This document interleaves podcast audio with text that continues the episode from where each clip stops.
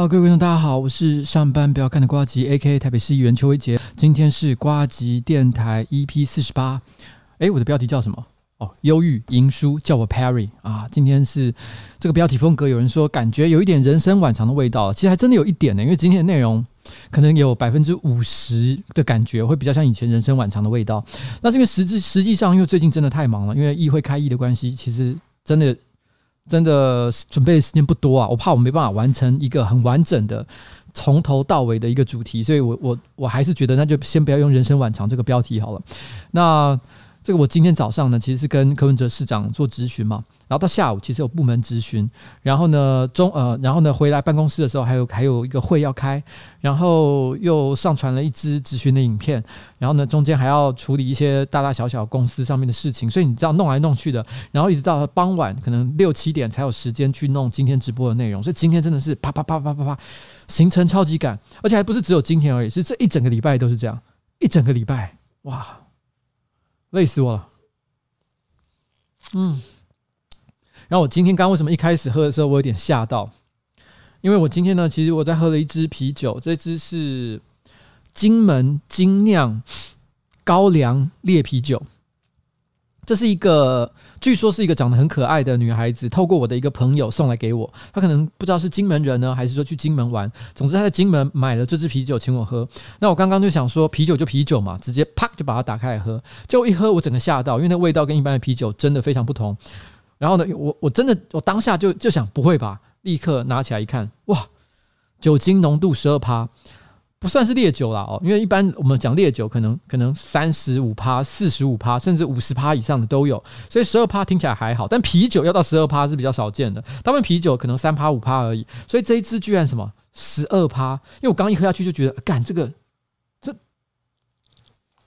不愧是金门高粱烈啤酒啊，厉害厉害！但我没见过这个女生啦，那我就就就就是嗯，就这样嗯，那。据说很可爱，那我也愿意这样相信。在我脑海中已经有灵，已经有假想了一个金门可爱女孩的样子哦，应该是头发卷卷的，然后小卷那种，然后眼睛大大的，然后喜欢坐在一个这个石头上，然后 没有了。我在讲的是那个，大家可能不知道我在讲什么。我在讲的是金门的风师爷，那是他们当地的一个呃，算是守护神吧。哦，风师爷长得有点像狮子啊。哦，好啦，谢谢哦。那在今天的这个这个内容哦，正式开始之前哦，随便先做一点简单，最近我看到的一些有趣新闻的闲聊嘛，然后。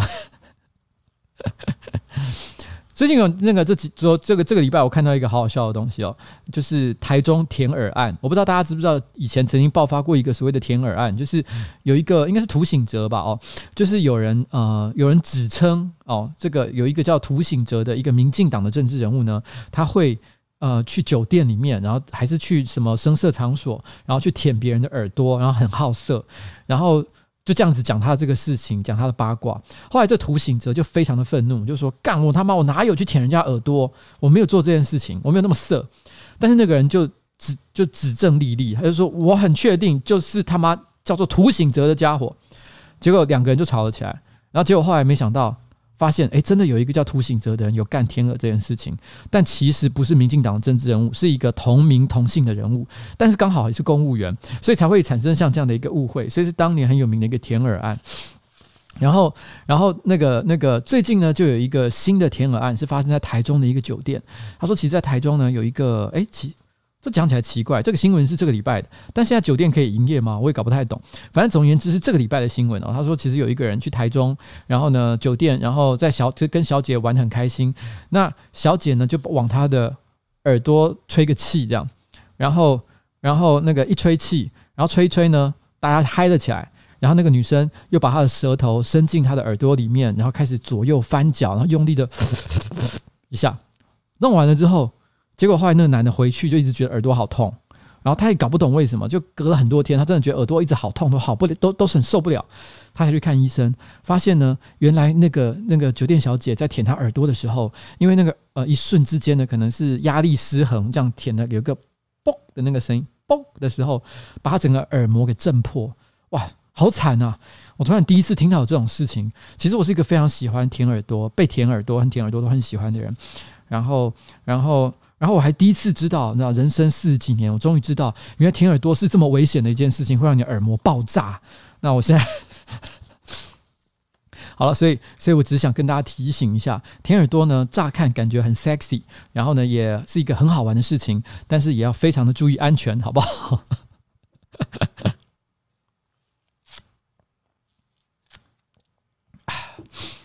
然后，呃，今天有一个很劲爆的消息是傅崐萁入狱。然后终于哦，他的这个案子啊，缠讼十几二十年，那很多呢跟他因为同样案子，然后呢被起诉的人都已经服刑，然后又出狱了，到现在他都还一直在缠讼当中哦。那不愧是这个雄霸一方的霸主，所以他的。状况是比较特别一点点。那现在终于呢，在今天正式宣布哦，他要入狱服刑。那看起来这件事情呢，已经是是是，就是没什么转圜的余地了，他就非得去不可。可是因为他才刚选上这个立法委员嘛，所以很多人就会问一个问题说：哎，是是怎样？花莲？立委可以改选吗？哦，答案是不会了哦。大家注意看一下新闻，这个这个他并没有被褫夺公权，所以呢，其实并不会发生改选这件事，除非他自己退退退出哦。不过看起来应该是不会发生这样的事情。那但很有趣的一件事情就是就是，人不讲很有趣，对不起，是很遗憾的一件事情哦。就是傅坤奇入狱，然后，呃。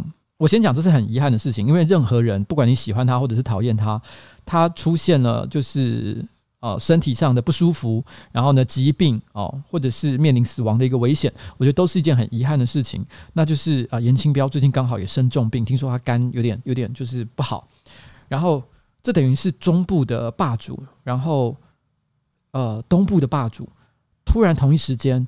然后呢，在这个礼拜里面都传出了，就是可能这个状况不太好的一个消息，那不禁让人想起，再过两三个礼拜，六月六号，南部的另外一位霸主，是不是这是一个很特殊的征兆？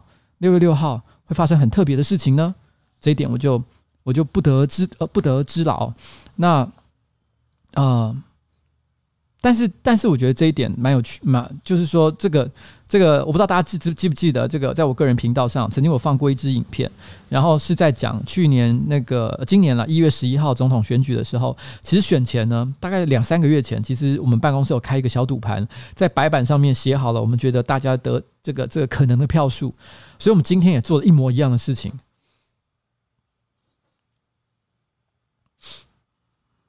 我们今天就做了一模一样的事情。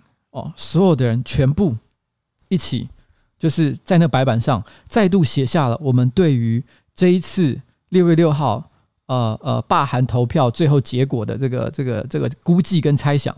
我其实也有点犹豫，到底是要在投票前把这个我们当时拍下的影片，把我们这个今天下午拍下的影片呢，把它上传上去，还是等到结束之后，然后再来公开我们当时到底是怎么选的。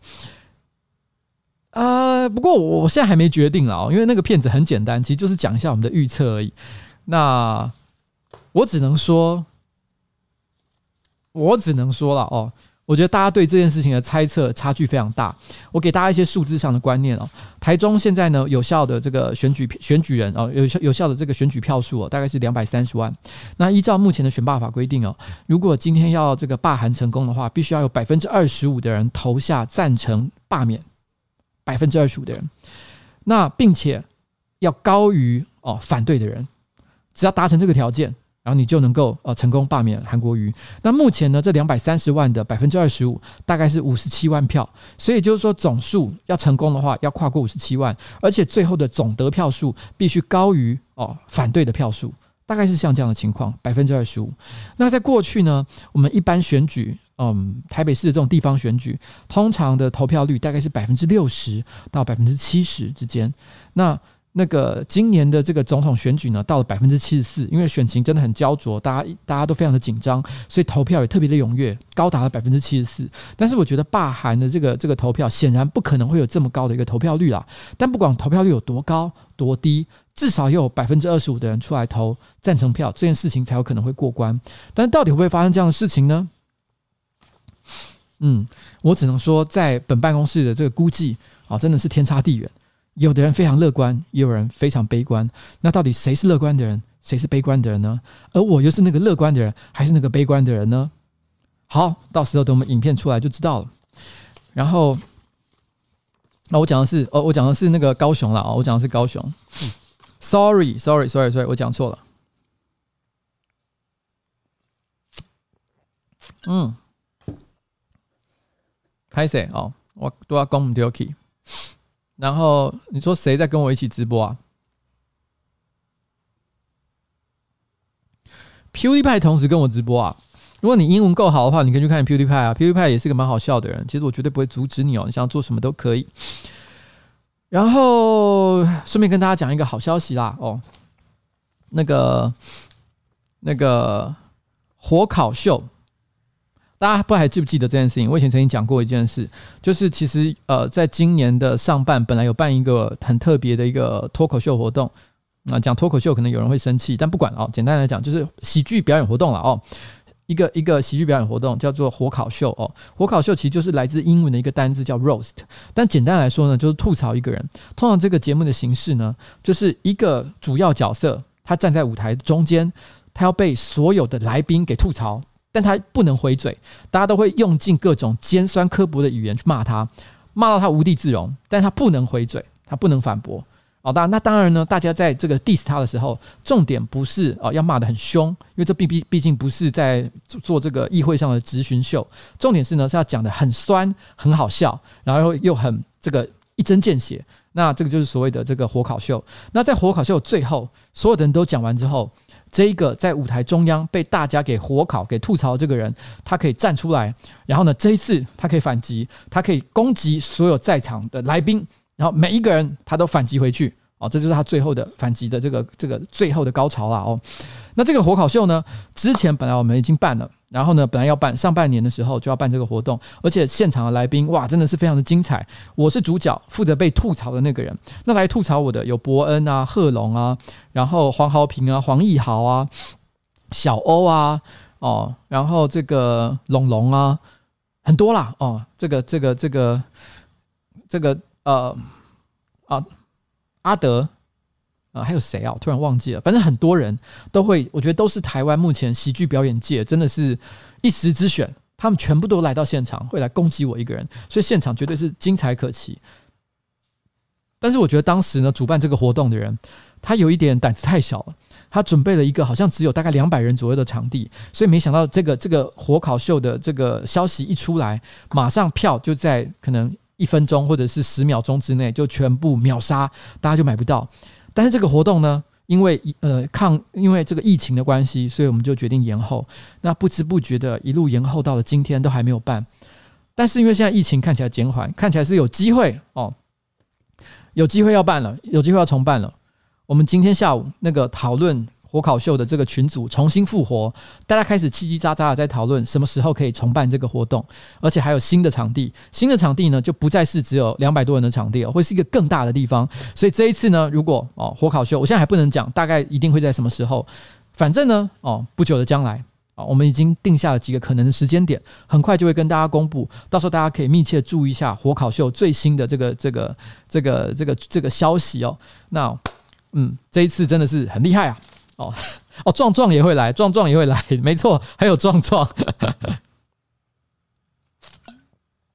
嗯，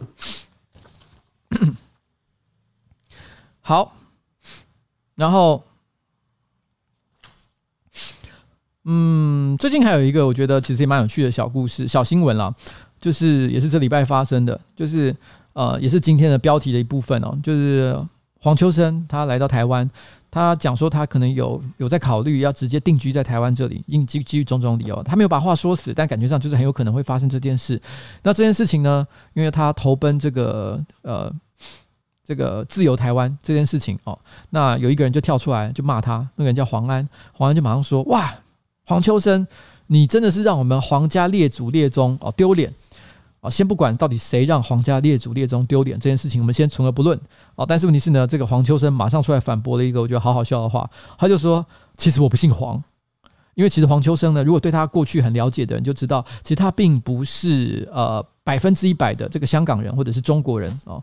那他其实是混血儿，他的爸爸是英国人，所以他就说了，我的本名。”哦，姓名字叫做安东尼，而我的姓叫做 Perry，所以其实我并没有黄这个姓，我只是当时呢到香港来拍电影的时候取的艺名叫做黄秋生，但是黄跟我其实一点关系都没有。所以讲完这句话的时候，我觉得干好好笑啊。呃，有人说威廉啊，他好像是叫安东尼威廉 Perry，好像是这样的一个组合吧，嗯。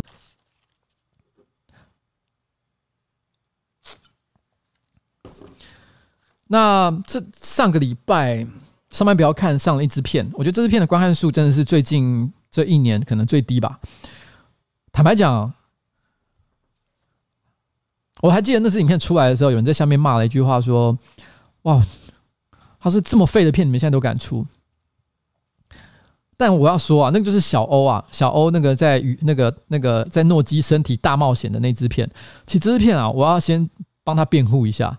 我坦白说，我觉得唯一可惜的是这支片没有把油门踩到底，所以很多人看不懂他到底在干嘛。但其实这支片非常的不费，它非常的麻烦，非常的费工。它其实是什么呢？它其实是 AK 回到上班不要看之后所企划的第一或者是第二部作品。他回来没多久就拍了这部片，可是他一直剪不出来，因为他当时有一个很怪异的构想。那个怪异的构想，他不知道到底要怎么做。然后呢，才会让大家可以接受，因为那个尺度实在是很恐怖。因为他那个时候是想到了一个 idea，因为他已经看到影片了，所以我就完全，如果你现在还没看，那我也不怪你，反正你知道，你可能也不会再去看，所以我就直接讲。他其实有一个很重要的一个精神是，那个时候他想做一支影片，是一个关于太空船在宇宙中冒险的特效片，可是他不想要用什么 AE 啊，或者是动画啊来制作这种特效。他想象中的这个特效是怎么完成的呢？是用勃起来完成的。他那时候就问小欧一个问题，说：“哎，小欧，如果我把一根线，然后缠在你的老二上，然后呢，然后另外一端摆着那个一个太空船，然后太空船呢再挂在那个绿幕上面，然后呢，我然后我们会放 A 片给你看，然后希望你可以制造出那个太空船上上下下这边抖动的样子，你做得到吗？”然后，然后，然后，那时候我心想说：“这什么鬼？”但是，于是小欧就很大方的说可以，他可以做到这件事情。你知道他们拍了两三次才成功，而且花了好好久的时间。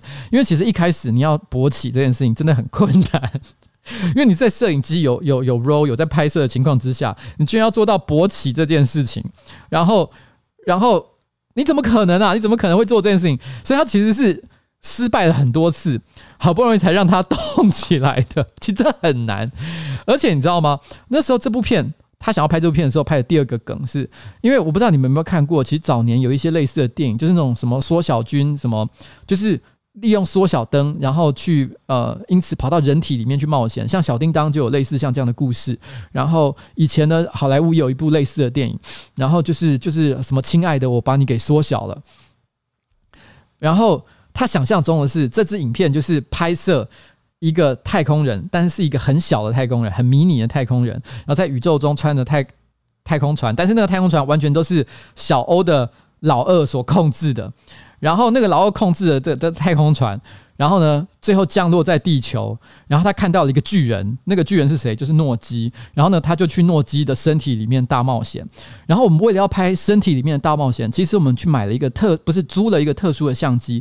我不知道大家有没有看过，就是一种像管子一样的那种迷你的那种袖珍相机，它像管状，可以这样子伸进去，就有点像是你会做大肠镜啊，或者是做什么内视镜之类的时候会用的那种特殊道具，或者是大家有些人在看 A 片的时候才会出现的。你看那种身体内部状况的时候，才会用的特殊相机。我们是用那种特殊相机去拍诺基的身体。Now you get it？你知道吗？其实这个本来的想法非常的夸张，然后非常的离谱。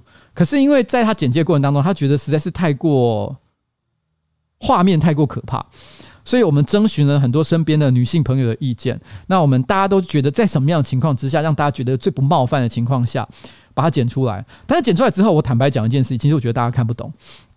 然后，然后，但是这支片，我觉得我先讲，我没有要为他辩护，说你一定要喜欢他，或者是你觉得他很棒。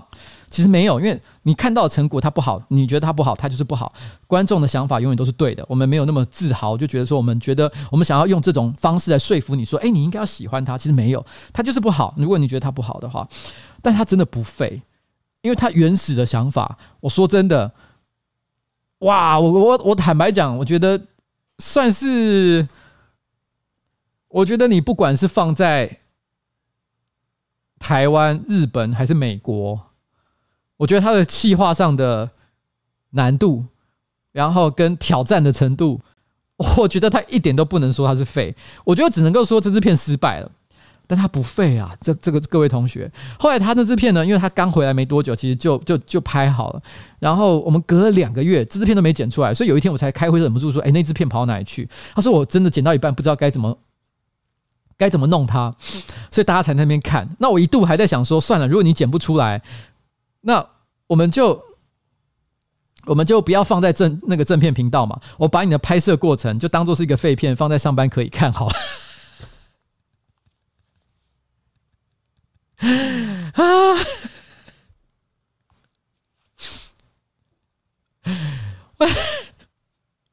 但我跟你讲，我就说了，我先讲大家不要吵架。我看到有些人在吵架，就是说，就是说，就是就是，你真的不需要喜欢他。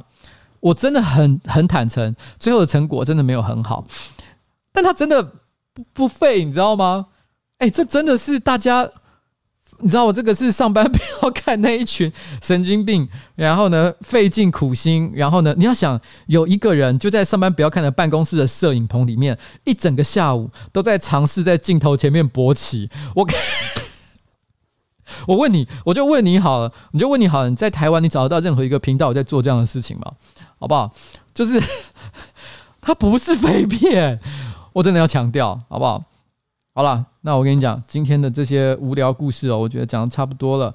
那我想在这里呢稍微休息一下。那我想要放一首歌，我觉得这首歌呢，这首歌刚刚出来，然后三天前还四天前刚刚出来，我听了以后觉得非常的感动，它让我感受到就是。一个团队的热血，所以我想跟大家分享《铁之贝克二点零》。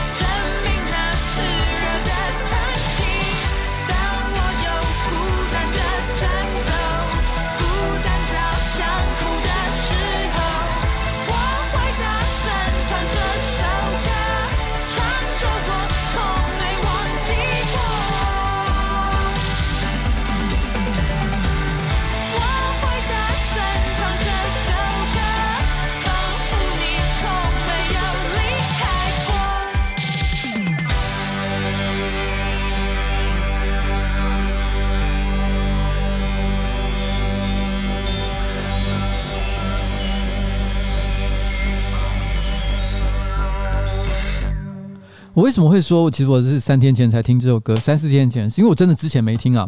这首歌好像是二零一九年年底时候出的，但是我之前有听过一点零，但那时候没有一点零这个名字，就叫铁之贝克。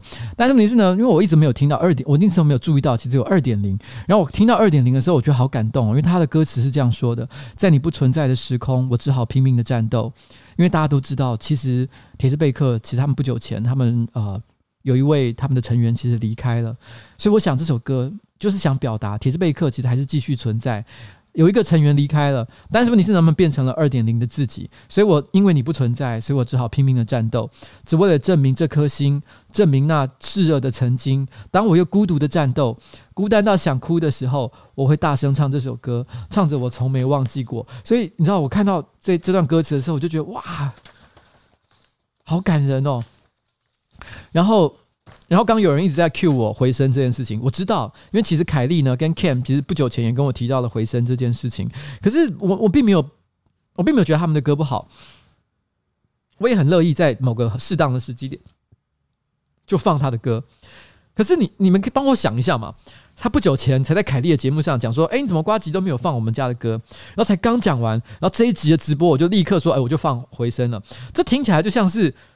我觉得回声也可能不想这样，因为这听起来好像就是，呃呃，有人突然之间说啊，怎么都没有，然后我就做了，然后因为有人要求，所以我就做了，然后我觉得他们或者是他们可能也不想这件事情发生，而我做的这件事情其实也超级奇怪的，所以所以呢，请就是就是就是说，这个我还是会再找一个合适的时机啊，好不好？但是我也不知道是什么时候，大家都不要做任何的特殊的期待，也不要每一次都问，因为有一天时机到了，水到渠成了，然后呢，这首歌就会自然而然的从我的按钮下面就出现，就这么简单而已，好不好？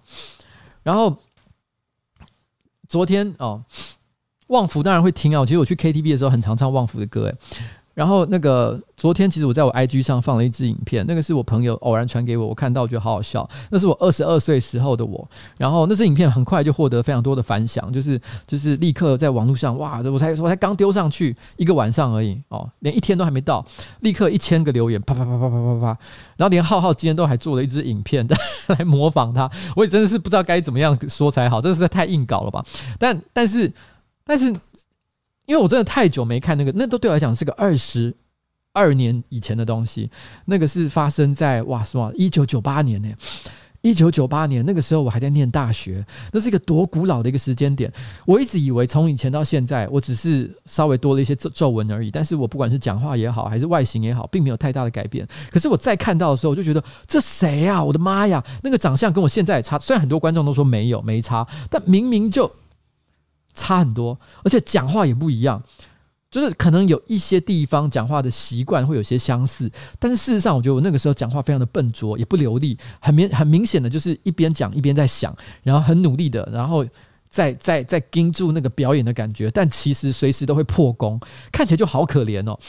然后，而且那时候我的发音方式更接近王炳忠或者是侯汉廷那种华国美学式的讲话方法。我知道我那个时候有些人有很直接的讲，看起来有点讨厌。对，我懂，我以前就做过一次直播，说过我以前也曾经是有王炳忠，我真的没有开玩笑，因为我年轻的时候就是这样。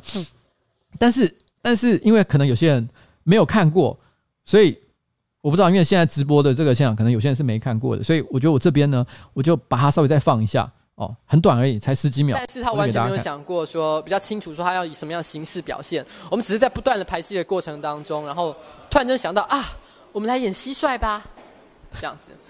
那蟋蟀那个是我想出来的，乌龟那个是阿毛自己想出来的，就是这样子。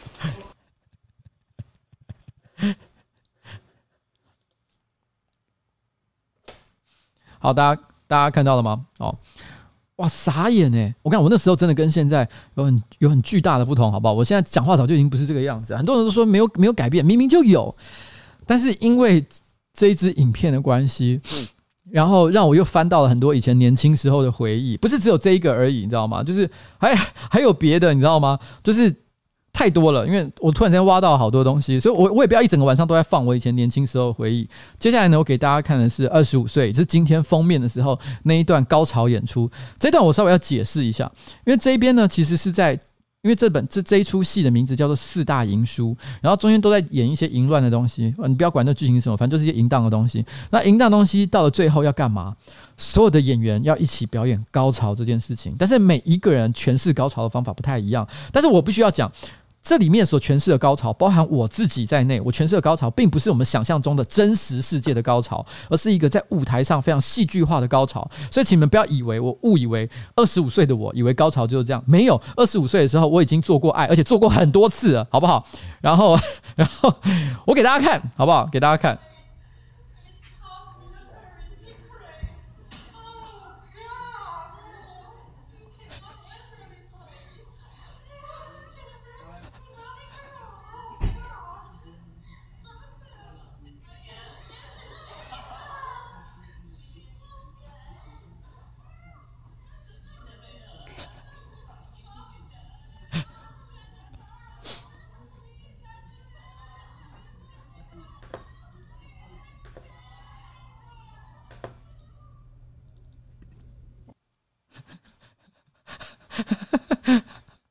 我会被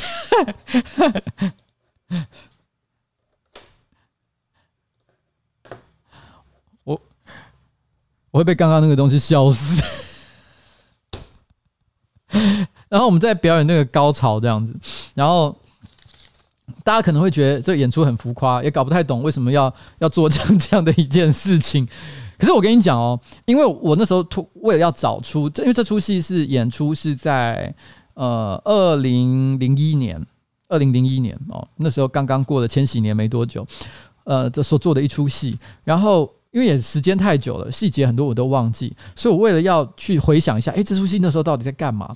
所以我还去网络上 Google 了一下，我不居然就 Google 到一个是在这个 P PTT，应该是 PTT 上面的 BBS 站，以前二零零一年的 PTT 上。有一个叫 Mario 的人，一个叫马里欧的人，他就在这个 PTT 上写了这出戏的戏评，就是写说他认为呃这出戏到底怎么样哦，他写的很长啊，然后他就大概是是呃讲讲讲说他对这出戏的看法，但写的很长，所以我就不要讲太多，我就讲一个非常重要的段落。其中有一段是五个演员互相追逐喂东西吃的表演，应该是一种象征性的性爱吧。每个演员手上的食物代表着那个人的性器官，那当然吃的意思就很明显了。这是整场表演中个人感觉最棒的一段。台上人数很多，但是每个人的演出情绪都相当的热烈，而且传递给我感觉起来，这是演员最真的一段表演。而我最喜欢的一个演员。不可不提的就是邱威杰，五个演员中让我印象最深刻的一位。后来回想起来，戏份好像也是最重的一位。每个场景和对话都显得真实，我觉得真的很棒。二零零一年的 PTT。不是我在开玩笑的，有人在 PTT 上，二零零一年乡民跟现在完全都被网军所覆盖的 PTT 是不一样的，他们是非常真诚的。他说了这样的一句话：“我最喜欢的一个演员，不可不提的就是邱威杰。”我想，我以前很少。去形容我以前在剧场圈的表现到底怎么样？很多人都说我话剧社演技，然后呢，取笑我小时候的经历，我都从来没有辩驳过。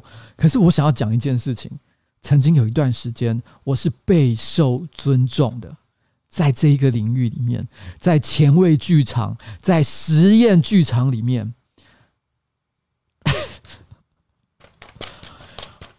我以前没有去找过这个证据，我现在白纸黑字给大家看，大家自己去 Google 一下 Mario 四大淫书，他怎么说的？Oh my God！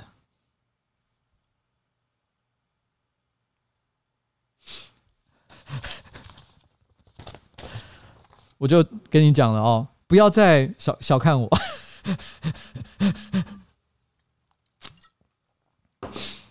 好了。我最近啊，然后有看到一个我朋友在 Facebook 上 po 的一篇文章啊，呃，一小段话了。我觉得其实讲的蛮有趣的。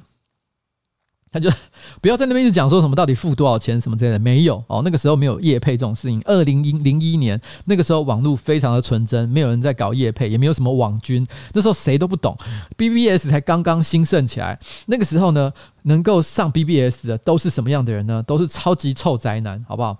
要够臭也没有啦。二零零一年的时候，应该一般人也会上，但主要是大学生。那个时候的 PTT 跟现在低卡的这个状态真的比较像，就是真的是一群学生，然后呢，然后才。会在那里面，然后到处在那边聊天哦，是是一个比较纯真的一个环境，相信我，好不好？好不好？就是这样。然后，然后 OK，然后呢，我我要讲我的朋友的事情啊。我朋友在 Facebook 上 po 了一篇文章，其实我很有感觉。他上面说什么呢？他说他觉得全世界最性感的关系就是男女之间的友情。哇！我看到这句话的时候，我真是太有感了。你知道这句话的厉害点在什么地方吗？他讲说，全世界最性感的关系是男女之间的友情，所以乍看之下，表面上来看，直接的意思是承认男女之间有友情，但是他这句话背后的意思却是否认男女之间有友情这件事情，因为他前面的那句话，他说全世界最性感的关系是男女之间的友情最性感，为什么他会这么说呢？我其实可以认同，因为当男女之间还是朋友的时候。一切会发生什么样的状态都是未知的。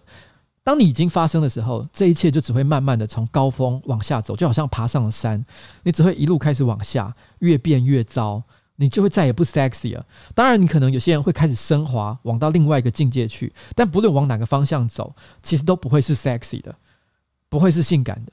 而性感的关系是存在于什么都还没有发生的阶段，男女之间的友情，不管你是单身也好，有老婆有女朋友也好，不管。但是当你跟你之间的异性朋友相处的时候，你之间你认为你们还保持的是一个有友情的状态，什么都没有发生的情况之下的时候，就是什么都有可能的情形，在你的脑海里面，哇，这个关关系啊，才是最性感的。我看到的时候，我就觉得，呜、哦，哎，等下我老板说了什么？我我老婆说了什么？啊？什么？他说什么？意淫一辈子。好了，这个、这个、这个、这个感受哦，我觉得这件事情其实很复杂，我不知道该怎么形容。然后，然后，但我讲一个我觉得我生活当中的一个实例了哦。嗯。其实我每天都会有很多各式各样的这个观众，可能会传讯息给我，可能会从 Facebook 呃的粉砖，可能会从 IG，可能会在我的 YouTube 下面留言，或者是直接传私讯到我的个人账号。可是不管是哪一种，其实我看到的几率都不高。就就是我所谓的不高，是指我尽量会看，但是问题是呢，就是就是我真的有时间去回的几率其实是很有限的。就是就是绝大多数我都会看哦，但是。真的不太容易回，因为真的太多了。那更不要提，譬如说陌个人的陌生私讯，因为陌生私讯呢，在 Facebook 上的这个规算呃规则里面，其实它不会主动推给我看，它放在另外一个很不显眼的角落，你必须要特别把那个界面点开来，才会看到传送给你的陌生私讯。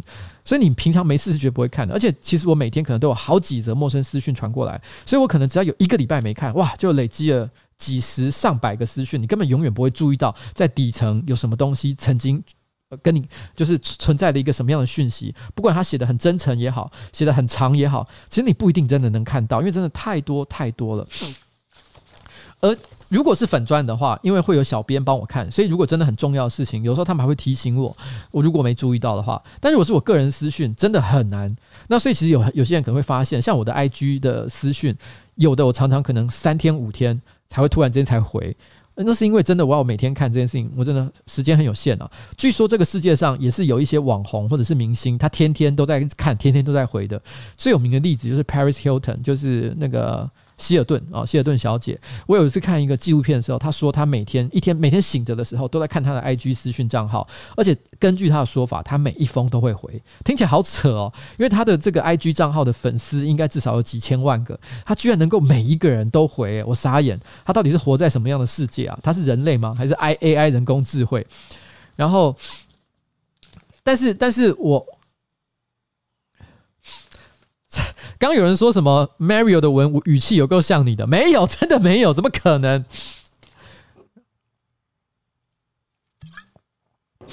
然后，我记得有一天呢、我就打开我的 Facebook 粉呃 Facebook 页面，那我反正每隔一阵子，我就会想说，看看我们什么比较重要的私讯，然后要看一下。他是传到我个人账号的私讯，我就打开来了，然后我就赫然就看到一个一个小女生，应该是小女生，年纪很小女生，她传一个私讯给我，然后那个私讯的内容就是有点像是倾诉他个人对我的。的想法、看法这样子哦，就讲讲讲讲讲。那因为写的是很正面的内容，所以我马上就回了一些可能感谢、谢谢你这么欣赏我啊，怎么样怎么样？我就大概回了一下，回一下他整个吓到，他就嘿，你回了。然后我就说嗯，那就就是我说这个机缘嘛，有时候看到我就回一下。他说哈，他说我写了一整年的讯息，诶，他说我一直以为你永远不会看，所以我才这边一直写，然后我才开始卷回去看，我才发现，Oh my God！他可能有点把这个地方当成日记本，就是就是他，因为他说他以为我永远不会看，所以他就在那里像写日记一样，每天都写他的各种事情，写的满满的，写的好多。他说：“天哪，我以为你永远不会看，我才敢写的。我现在突然之间觉得我之前写的东西好好笑啊！没有，可是我我说真的，我我当然我不会讲他的内容是讲哪些东西啊，但是我那时候当下，我觉觉得其实有一种很可爱的感觉，然后。”就是一个小女生，然后这小女生有一个很特别的地方是，她后来传了一个一首歌给我，然后那首歌很让我震惊，因为据她的说法，她今年只有十七岁，但十七岁的人怎么会听过这首歌呢？因为这首歌实在是太扯了，我想给大家听一下。这首歌。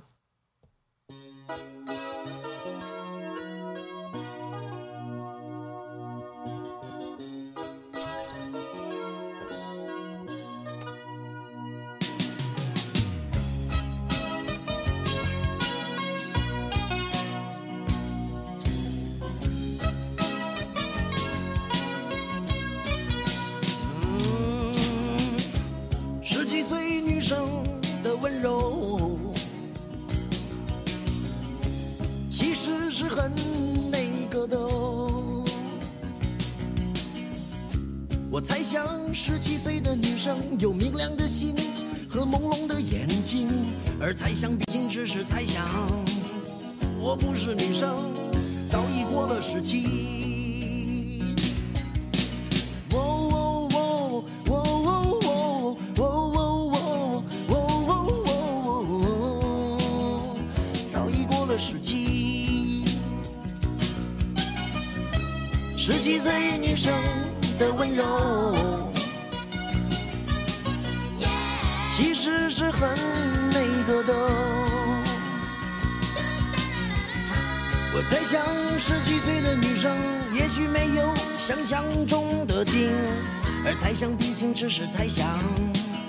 我不是女生，明年就要娶亲。十七岁女生的温柔。其实是很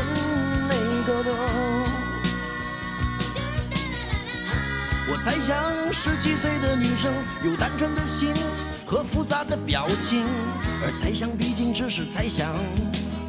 我不是女生，没有什么关系。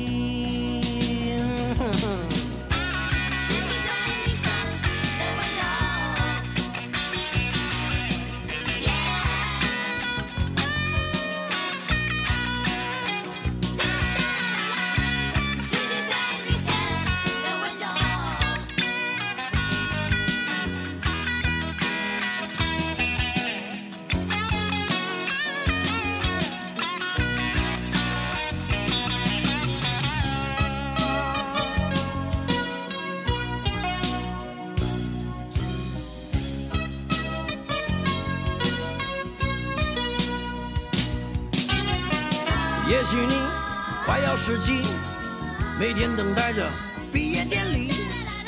也许你正是时期，懂得都是别人的道理。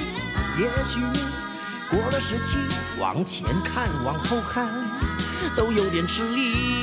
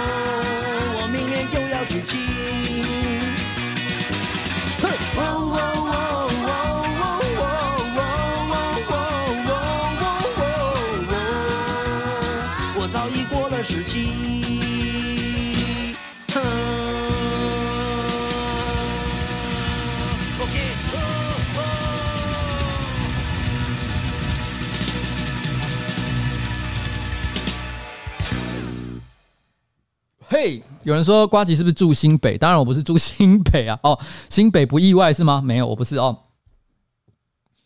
我觉得这首歌有个很有趣的地方，就是说他其实在讲。李宗盛其实在讲的心情呢，其实并不是说他想要跟十七岁女生真的做什么很糟糕的事情。他实际上歌词里面完全没有写，也没有写说表达说啊，我迷恋他，想要追求他，然后我对他有什么非分之想。甚至于他在歌词中还不断提醒说，明年我就要娶亲了。可是这句话也带来很多的玄机。他其实在表明的是说，其实我是一个成人的身份。其实十七岁女生很多事情其实我并不懂。可是你看他的 MV，你看他的歌词，你可以看得出来他在讲的一件事情是，对于一个成年的男性来讲，maybe 就像我李宗盛四十几岁了。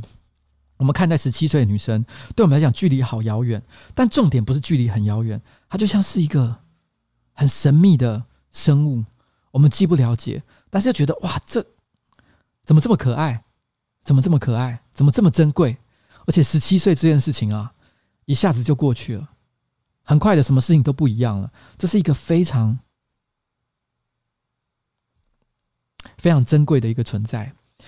那人生啊，不管是十七岁也好，二十二岁也好，还是二十五岁，都是转瞬就过去的。每一刻都非常的，你知道，这就好像人类就好像是一种非常珍贵的食材，你放它在不同的年纪去吃它，味道都是完全不一样。但我这意思并不是说我要去吃任何人，但我的意思是说，去品尝它，哎，也不是要品尝它。对不起，我不是这个意思，弄得有点复杂。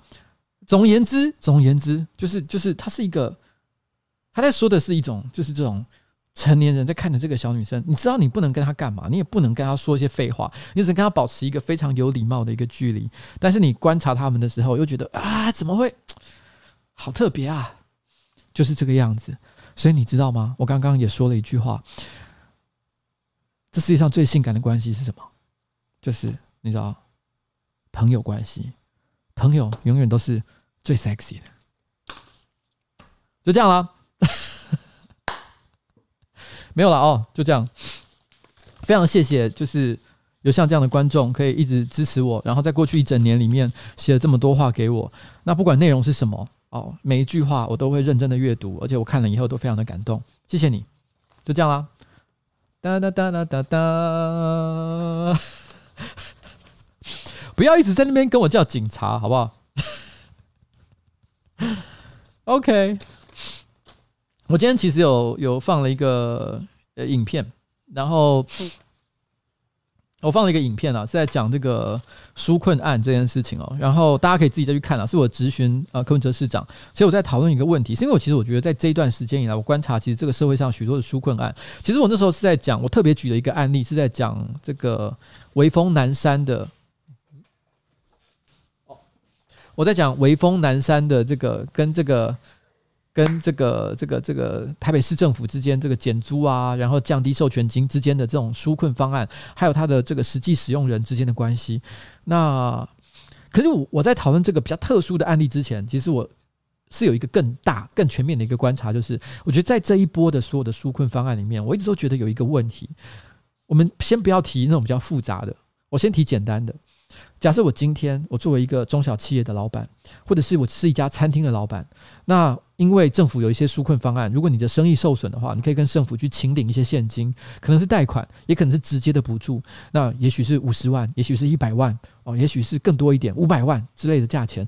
但不论是多少，你拿到了口袋里面去补足你这一次这一次这一波疫情当中受损的状况的时候，你会发现一个问题，因为生意还是基本上是不好的，所以呢，你会做什么事情？你会开始减少你的开销，所以你可能会减少营业天数，因为毕竟生意都不好嘛，没有人来。所以呢，本来一个一个月我开开张二十五天，那我现在只开十天就好。我甚至于有些有些业者，他直接就休息了，一整个月都不开。我一整个月都不开，我减少我成本购买的支出，减少电费、水费，各式各样的花费。反正我开门就是亏钱，我何必开呢？有一些员工哦，约聘的哦，打工的，我就叫他回家了。反正我现在养不起，所以我就裁减人员，减少人事成本。可是不管他怎么样缩减，只有一个钱他永远不能减少，就是房租。房租是他绝对少不掉的一个钱。所以变成说我政府补助了一个一个业一个中小企业老板，或者是一家餐厅的老板，但是这个老板收到钱之后，他刚刚左手收进来，右手就要马上付给房东。这件事情我并不是在谴责说房东有什么错，房东其实也是依照正常的商业规则做事，他也没有任何不对的地方。他之所以能够有他这一个这一块地这一块房子能够拿来收房租，也是非常正当的理由所取得的。他可能也是辛苦了一辈子，然后呢赚了一笔钱，然后呢得到这块地，得到这个房子，他拿来收租，其实天经地义，没有任何的错误。可是也很坦白的说，在这一波疫情里面，虽然不是百分之百，但是有很高比例的房东。尤其是那种大型企业型的那种房东，他很可能就是抗压能力，然后呢，接承受风险能力最高的一群人。对他们来说，疫情的影响是最小的，他也最有办法撑到最后一秒。但是那些餐厅老板或者是中小企业老板，他很可能三个月的亏损，他就直接拜拜了。他们是最脆弱、最需要被保护的。可是我们发现这些纾困方案，不论如何，其实最后他他都是流到了房东的手上。我觉得这件事情有很显然的问题。但是当然的。刚刚我讲的就是发给中小企业老板的纾困金这件事情，我觉得我们很难在这边去再做什么补正，我也很难要求说，我只能要求这个这个，我只能用喊话的方式，因为的确也有非常有良心的房东主动愿意去帮一些房客降低他的房租，这样的房东也是有的，时不时在新闻上也会播报出来，但是绝大多数可能并没有像这样的关系而已。那在这种情况之下。所以我觉得至少我们必须可以开始检讨市政府可以控制的事情，不能控制的我们就算了。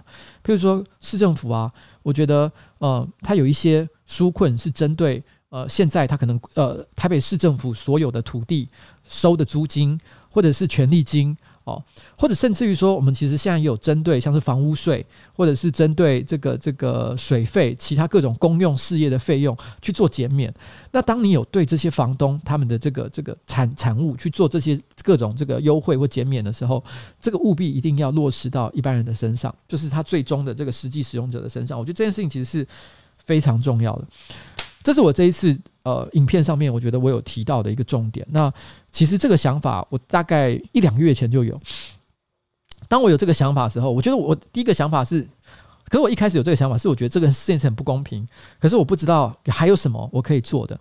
那那个时候，其实苗博雅给了我一个建议。我必须要说，苗博雅真的是很棒的一个人。有很多时候我有些烦恼，我就去问他，因为我跟他是同一组的嘛，他就会给我一些很好的建议。他说：“诶，至少我们可以先推一个法案，法案做一个议员，我们可以做一件事。因为其实房屋税其实今年是有可能会减的，虽然比例不高，但至少我们房屋税，我们确保百分之五十一定要留到房客身上。这件事情应该是我们做的做得到的事情。”那房屋税可能 maybe 哦四趴五趴，但是听起来不多，但多少也不无小补，尤其是金额很大的时候哦，百分之五可能也蛮多的，所以那我们就来做这件事情。所以我最近也就推了这个法案。那非常谢谢苗博雅的建议，他给我这个建议非常的好。我今天也咨询他是关于这个这个微风南山还有其他类似私有土地的一些案子，这是我最近其实，在市政府其实我在努力的一个地方了哦。那这不禁，我说我们讲这个事情呢？其实我并不是要讲说我最近在市政府努力有多大。其实我其实是想要讲一件事情是，我们都知道纾困啊，其实有很多的问题。但我认为啊，不管是柯文哲还是是中央哦，我觉得大家都是想把事情做好，没有人是想摆烂的。我我相信大家都想把它做好，只是每个人有时候，因为毕竟这个事情发生的很急，然后呢，突然之间发生这个状况，大家突然想了一些解法，可是可能不是很周全，然后就先把它推上路。那其实作为一个市议员或者是立法委员，我们的责任就是把这些 bug 给找出来，想办法解决这个问题嘛。但这个事情呢，我觉得很有趣的一个现，很有趣的一件事就是，其实国民党不是之前找了一个数位诸葛亮嘛？那数位诸葛亮他就提了一个做法来解决他心目中他觉得纾困有很多乱象，所以呢，他就搞了一个东西叫靠背纾困。然后那时候我其实就对这件事情感觉到非常的诡异，诡异的地方在于什么？我们知道这个网现在这个网络上有非常多的靠北叉叉靠北工程师，可能他是最早的靠北工程师，然后靠北乐手，然后靠北觉醒，然后几乎什么东西哦，靠北 YouTuber 也是有了哦，靠北网红，反正几乎你想得到的主题都有靠北。那他就想说，我们来搞一个叫靠北纾困的粉专。我那时候看到这东西的时候，我第一个反应就是，如果今天有人要搞一个靠北网站、靠北的粉专，你怎么会大声的张扬说这是我做的？这位诸葛数位诸葛亮，他一搞到靠背纾困，他的目的应该很简单，是要在上面收集很多对于目前纾困方案的不满，然后借以拿来作为就是批评政府的一个根据。可是这件事情最奇怪的一个点是，这件事情如果他是偷偷的做。我相信其实效果非常的卓著，可能马上就会上媒体，很多媒体会疯狂的报道上面所收集的各种资料，不管那个资料是真的还是假的。但是这位数位诸葛亮他做了一件非常有趣的事情，就是立刻昭告天下说：“我作为国民党的数位诸葛亮，我现在呢跟大家说，这个靠背纾困啊，这么好的点子就是我想出来的。”老实讲，我看到这件事情的时候，我就非常的看不顺眼。我有一个看不顺眼的地方是，其实，在民间企业里面，很多这种类型的人，他们会去加入一个。科技公司、新创公司，有些人，这些人可能在网络上有一些小名声，可能他们会在一些什么同业的粉砖上、社团里面讲很多话，说自己是什么，自称自己是什么行销界的教父教母，给自己很多的称号，但这些人全部都是骗子。他们进到了公司里面去以后。可能是一家知名的企业，因为那个知名企业也可能因为他在网络上好像有一点小名声上了当，让他进到这个公司里面去。然后这个人在他的工作过程当中，他都没有好好的为他公司谋福利，而是为他在公司工作的时候，不断的在做各种有的没的花招，来让自己变得更加有名，也就是利用公司来增加自己的名声。而而这位数位诸葛亮完全就在做这件事情。他根本不是在帮国民党，他在帮他自己。这件事情让我觉得非常的无耻。然后让我看的时候，我就觉得，如果今天你对于台湾的纾困，你对于为台湾的未来是真的有觉得有责任感的话，我倒不是说你非得要出来从政，可至少做点有意义的事情。我看到他这样做的时候，我就觉得非常的傻眼。这边我就要立刻扣到另外一件事情。其实呢，在上次跟凯莉他们的直播里面。我讲到一个东西，可那个东西我没讲完，所以后来很多人在留言下面骂我说我对这件事情的认识不清楚，不知道这个理论的来源。其实我知道的，但是当下因为你知道吗？呃，跟凯莉跟 Ken 的聊天实在太有趣了，常常我话还没讲完，直接转到不同的方向，所以我根本没说完这件事情。我在说的是哪一件事呢？我在说的是鲁若理论这件事情。如果理论那时候其实是在讲柯文哲，其实提到就是就是就是防疫这件事情，或者是说可能各种市政上的事情。他那时候主要是在讲这个火灾啊，KTV 火灾。他说鲁若有很多破洞这件事情。我那时候为什么会提到这个事情？其实我并不是要解释鲁若理论是什么，我也不是要讲柯文哲讲鲁若这件事情呢理论有多么不合理。我其实要讲的是公关危机这件事情。我其实要讲公关危机这件事情。你知道，我觉得公关危机啊。它它是一个嗯，它你当你遇到公关危机的时候，你必须先设一个 X Y 坐坐标。那那个 Y 轴呢，你可以把它假想叫做事情的这个严重程度，客观来讲，这个事情的严重程度。然后呢，另外一个轴线 X 轴好了哦，就是这个东西的社会观感是好还是不好。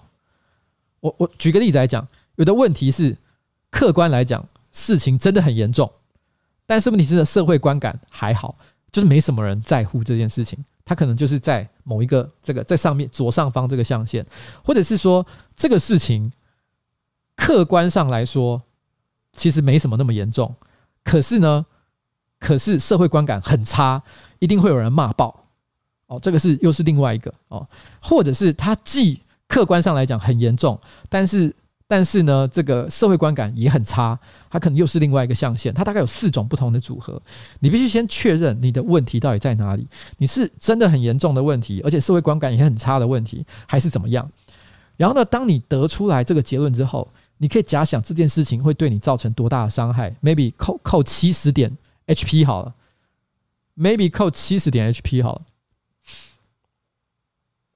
嗯，为什么突然之间七七在那边咳咳咳三小？嗯，所以公关危机问七七，公关危机为什么要问七七？他有之前讲这个话题吗？我已经忘了。OK OK OK OK，这个时候你就要问你自己的 HP 你的 HP 是什么呢？就是你过去所积的应得值，你在过去这段时间里面，你做的好事有多少？你客观评估一下自己的状态，也就是当你被人家攻击的时候，你有多少点血可以被扣？你如果把这三件事情全部都评，就是都做得非常好的一个评价，非常客观的一个评价，然后梳理出来，你就会知道你应该要做哪些事情，然后，然后。而我觉得柯文哲讲鲁洛理论这件事情为什么被骂，就在于说他对这三件事情的评价其实是错的。他其实并我并不是说这理论是错的，也并不是说他讲这句话并不合理。问题就在于说。他讲这句话的时候，错估了这三个关键因素目前在他身上的状况。柯文哲的现况就是他的应得值其实有点不太够，在最近这个情况来讲。然后，然后呢，他其实这个问题是真的很严重的问题。客观上来讲，哇，火灾死了这么多人，公共安全真的是有疑虑啊。然后第三点。就是社会观感也很差，这三件事情总合在一起，这是一个超级巨大的事件。超级巨大的事件的时候呢，干话最好要少讲一点，每一件事情都要非常的谨慎。你这时候要用全副的武装去面对这个问题，但他居然没有做这件事情，而是又像他过去惯常的一样，立刻说出了他认为其实非常科学的观点，这个就是错的。这个本身就是错的。我觉得今天你不管讲靠北纾困也好，还是还是在讲柯文哲的鲁洛理论也好，其实我觉得很多人在面对复杂的政治问题的时候，就是很容易错估形势，然后误以为自己可以，但其实不行的状况实在是太多了。我觉得这是一个很可怕的事情了哦。然后，然后，然后，这是我其实今天其实其实特别哦，想要跟大家讲，就是。我觉得只是想解释一下为什么那个时候我会提鲁洛理论，但这个东西我完全没有讲完。好，拉里拉扎讲了一大堆，但其实我今天呢，最后一 part 有一个很大的重点是，嗯，其实我最近啊，心情是真的有点不知道该怎么说啊，很负面。负面到我人生有史以来第一次担心自己是不是应该要去看医生了。我们先听一首歌。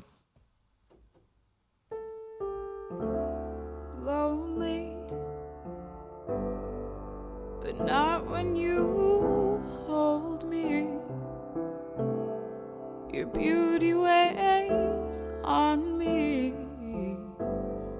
This feeling's too good.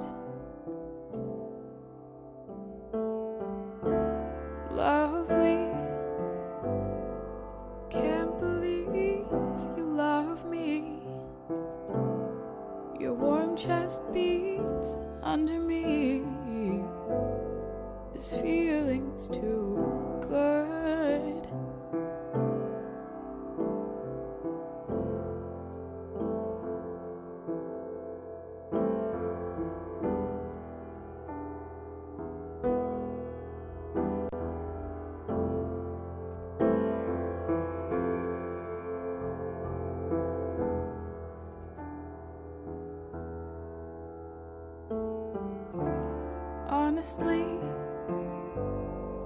lips would never lie to me. I can taste your love approaching me. This feeling's too good.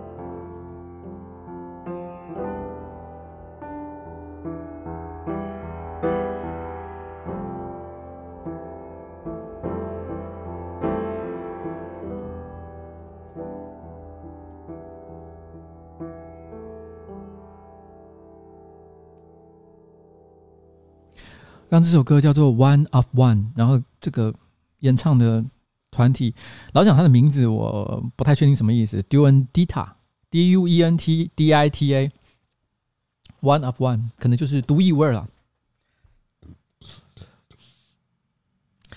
虽然他的歌歌声听起来非常的悲伤，但是他的歌词其实没有那么的负面，因为他的歌词一开始是这样说的：“他说，lonely 寂寞，but not when you hold me。我很寂寞，但是你抱住我的时候就不会。These feelings too good，这感觉实在是太好了。” Lovely，实在是太好了，太美，太可爱了。我真不敢相信，太美，太美妙了。我不敢相信你居然是爱我的。它是其实是这样的一首歌啊，One of One。就是虽然有时候我会觉得有寂寞的感觉，但是只要有人还在关心我，会对我说一些鼓励的话，譬如说一个十七岁的少女，然后用私讯在我的。在我的这个这个 Facebook 上面写了一整年的日记，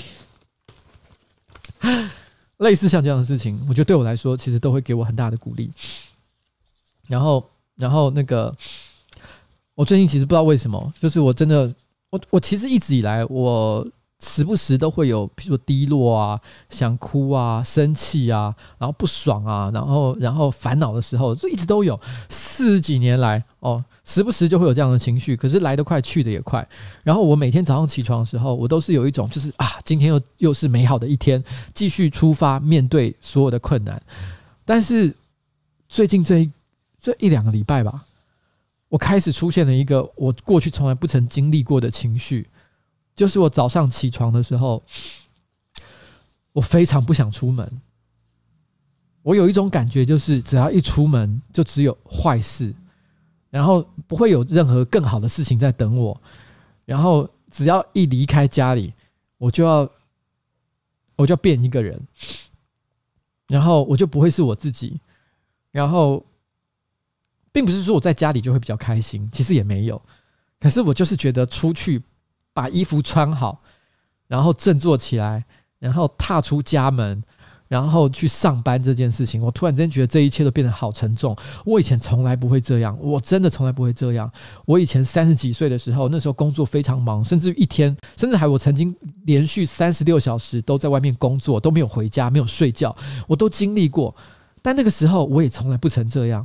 我甚至于还会在礼拜一的早上，因为要去上班了，而觉得非常的振奋。我觉得礼拜天过得好好好废哦。我礼拜一的时候就觉得说，干，我今天要去公司大展身手。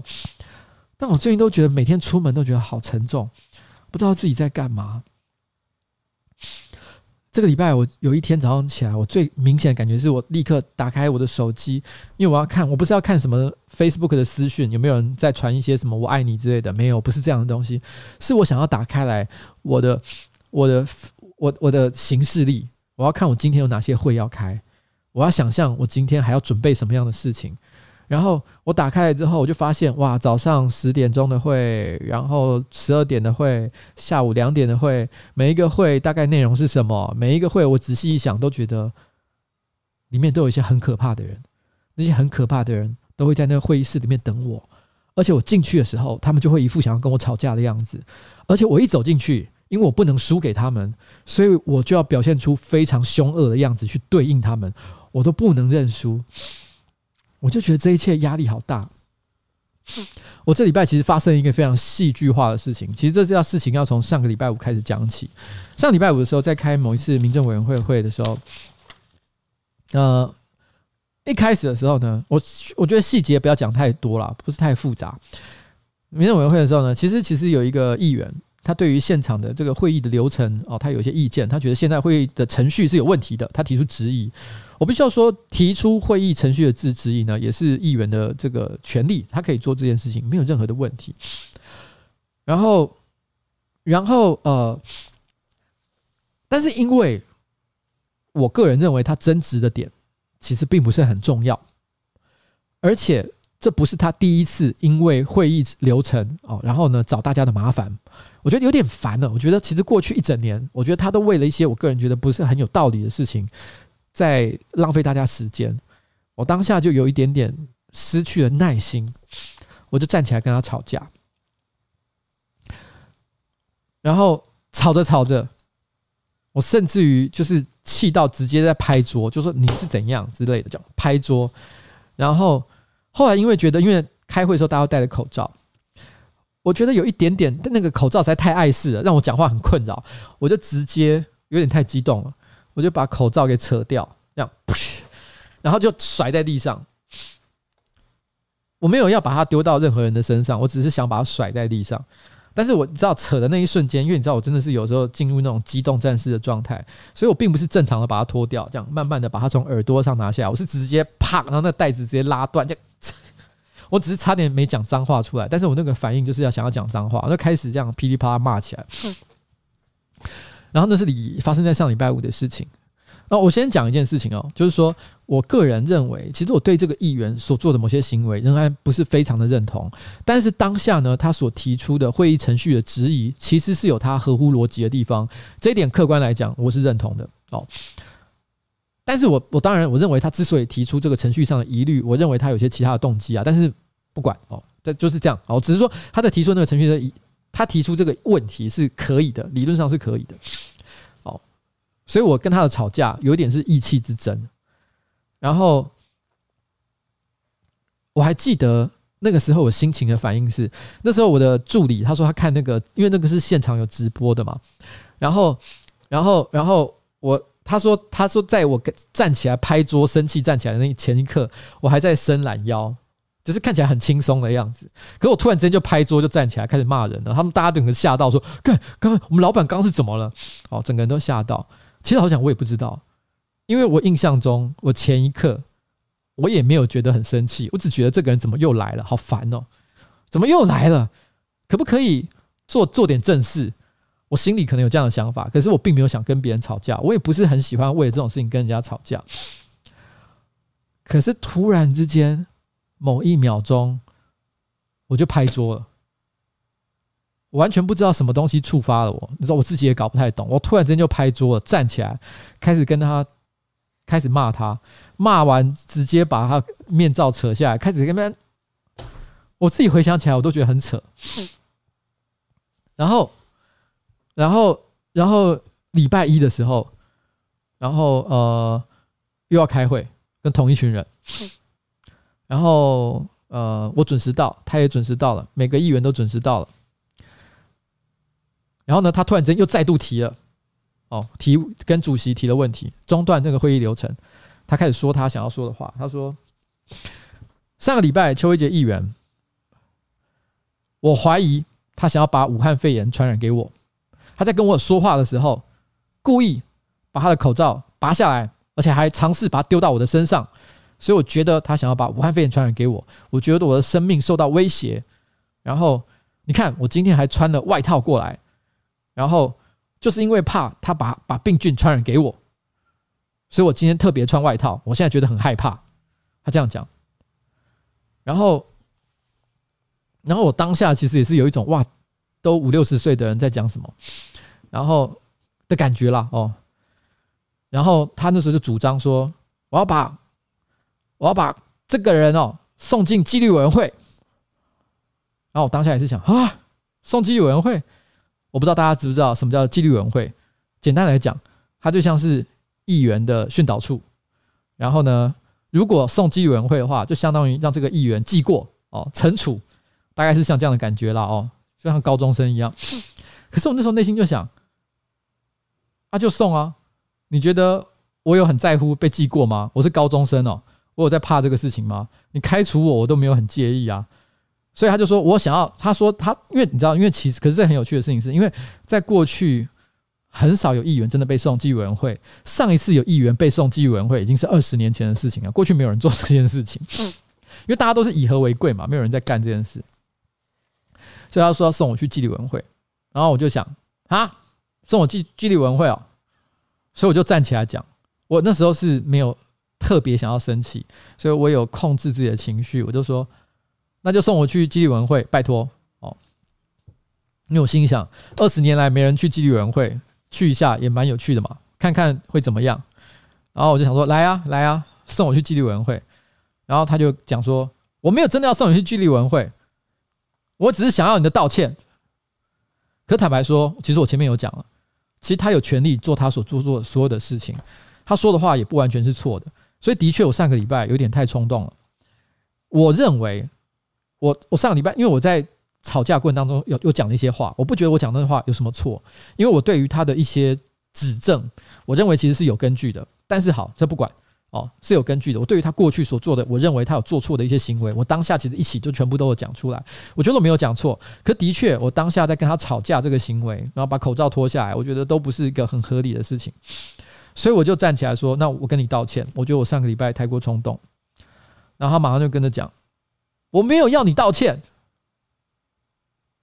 那我心想：“哈，你刚这什么意思？你没有要我道歉？”那我是要干嘛？然后我当下也是有点傻眼。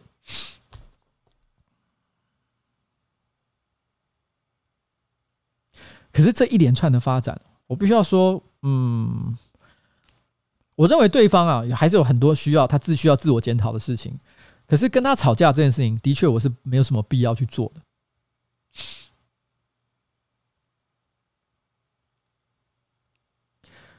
我那个冲动的感觉，完全没有任何逻辑，对我没有任何的好处，他也不会为市民或者是为台北市带来任何的意义，没有，他没有任何的东西，他是一个没有价值的行为。我这礼拜在回想这一切的时候，我有个感想，我认真的回想我现在这一年半的从事政治工作的生涯。我到底学到了什么东西？我突然有一个很强烈的感觉，就是在政治这个领域里面，能够得到最多成果的人，都是那些很讨厌的人。那些很讨厌的人，每天都会做很多很讨厌的事，但是这件事情没有那么简单。他必须在他变成最讨厌的那个人之前踩下刹刹车，因为如果他变成最讨厌的那些人，他也会被唾弃，那他很多所做达到的成果也都会失去效益，所以他不能变成最讨厌的那个人。所以，一个理想上的在政治上得到最最多成果的人。是那些每天不断的做那些讨人厌的事情，然后呢，都有控制在一个很微妙的境界，就是在他快要爆炸爆表的时候踩刹车停住，能够很微妙的操控很讨厌跟最讨厌之间那个微妙界限的人，就会成为在政治工作当中得到最多成果的那一群人。但不论怎么样，都是讨厌的人。可是我觉得我先天的个性。我从小到大，包含我会去在网络上回应一个十七岁的女生，其实很多时候不完全是为了我，我我我我可以从中得到什么好处，譬如说我可以骗一个女生上床，不是，而是我的本质喜欢讨人的喜欢。我今天在这边做直播，我在上班不要看拍影片。我做的所有的事情，我跟我老婆在一起相处的时候，我所做的很多努力，都是因为我想讨人喜欢。我从来都不希望自己变成一个讨人厌的人，我不想做任何讨人厌的事情。这就是为什么我觉得我在这一段政治政治工作过程当中过得这么痛苦，因为我从来都没有心理准备被人家讨厌。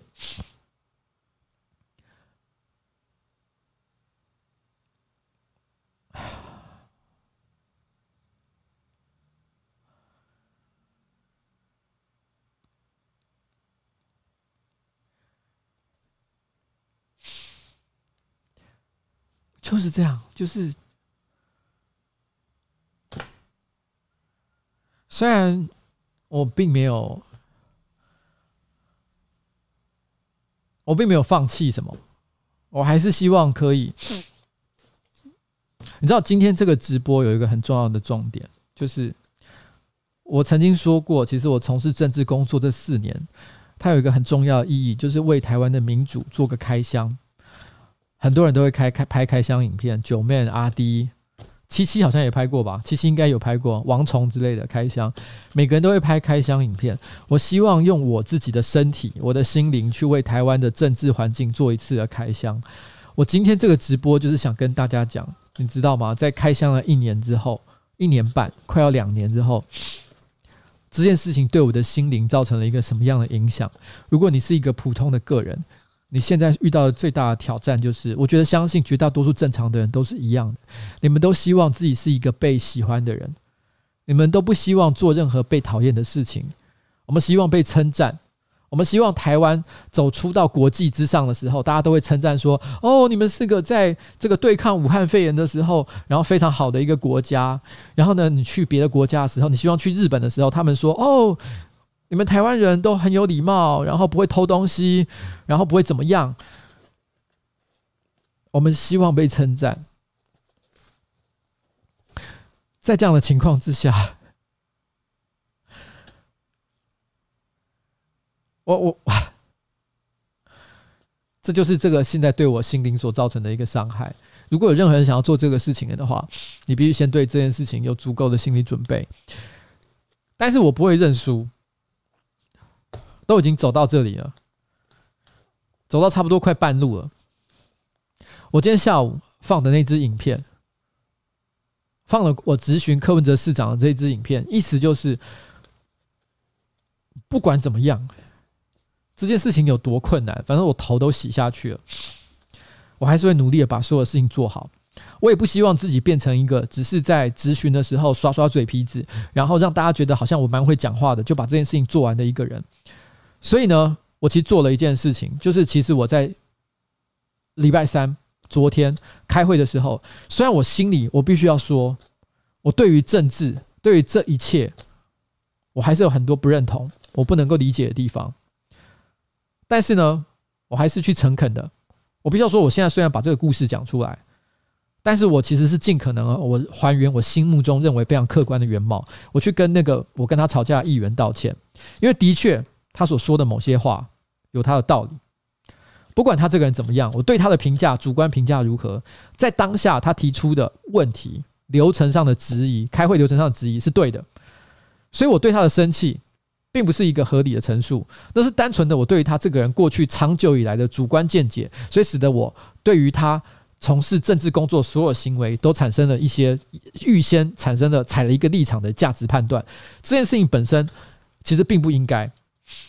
所以，如果我今天想要把事情做好的话，如果我今天单纯的，你知道，我想要保持我自己个人，就是那种、那种、那种，就是就是不心灵不受影响的状态的话，那我应该的做法就是，你知道，如果就像高中校园一样，你跟一个人大吵架，你会做什么样的事情？你会选择一个做做的事情，就是接下来我就不要跟这个人好了，然后呢，一直到毕业以前都不跟这个人讲话。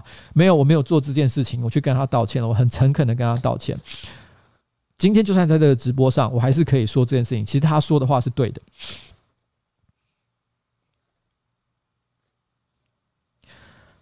因为我觉得要把事情做好。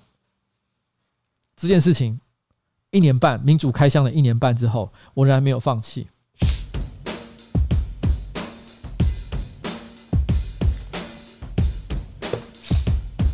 这首歌叫做。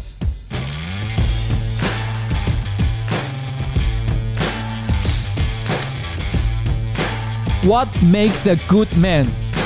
什么样的事情才可以让一个人变成真正的好男人？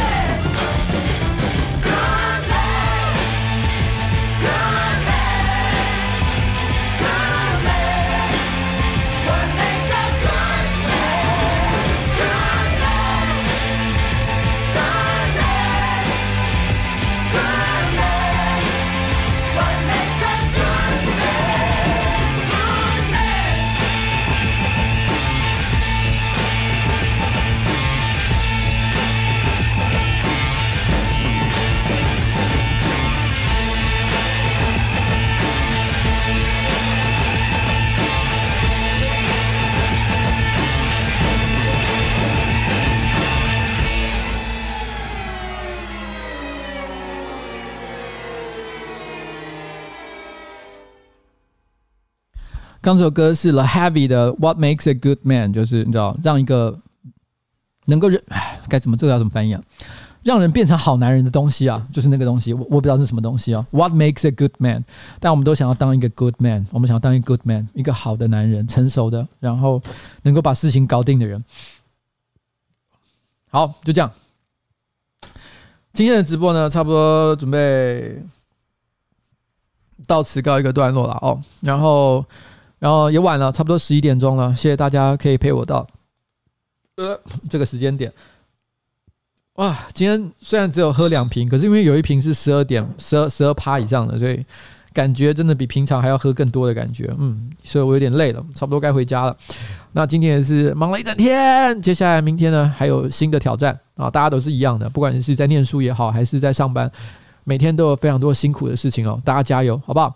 那如果明天啊没有任何意外的话，其实我也希望了，我不敢说一定，因为这个目前我还没有把这件事情变成是一个固定会做的事情，但我也希望可以。变成每个礼拜我都会固定拍开一次陪你上班，因为我个人觉得陪你上班这个这个想法呢，其实非常的有趣。然后，可是我必须要再次的强调一件事情：开这种都是音乐直播呢，我就会被发行商插广告，插广告我是赚不了任何钱的。所以你如果没有在当下就是参与到的话，你是看重播档，你就有很高的几率听到一堆都是广告的东西。这真的我没有办法，不要怪我好不好？我真的是我真的是没办法哈，我也希望不要这样，但是。就这样，好了，今天礼拜四晚上，明天上班的最后一天，大家好好加油，我也会好。明天早上一早就有一个会，虽然好像明天那个会没有很，没有什么很复杂的内容，应该还好吧？明天好像还好。好了，大家加油了哦！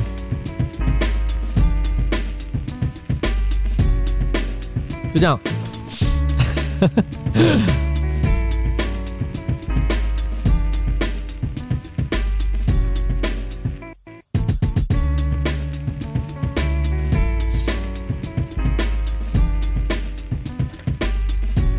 啊！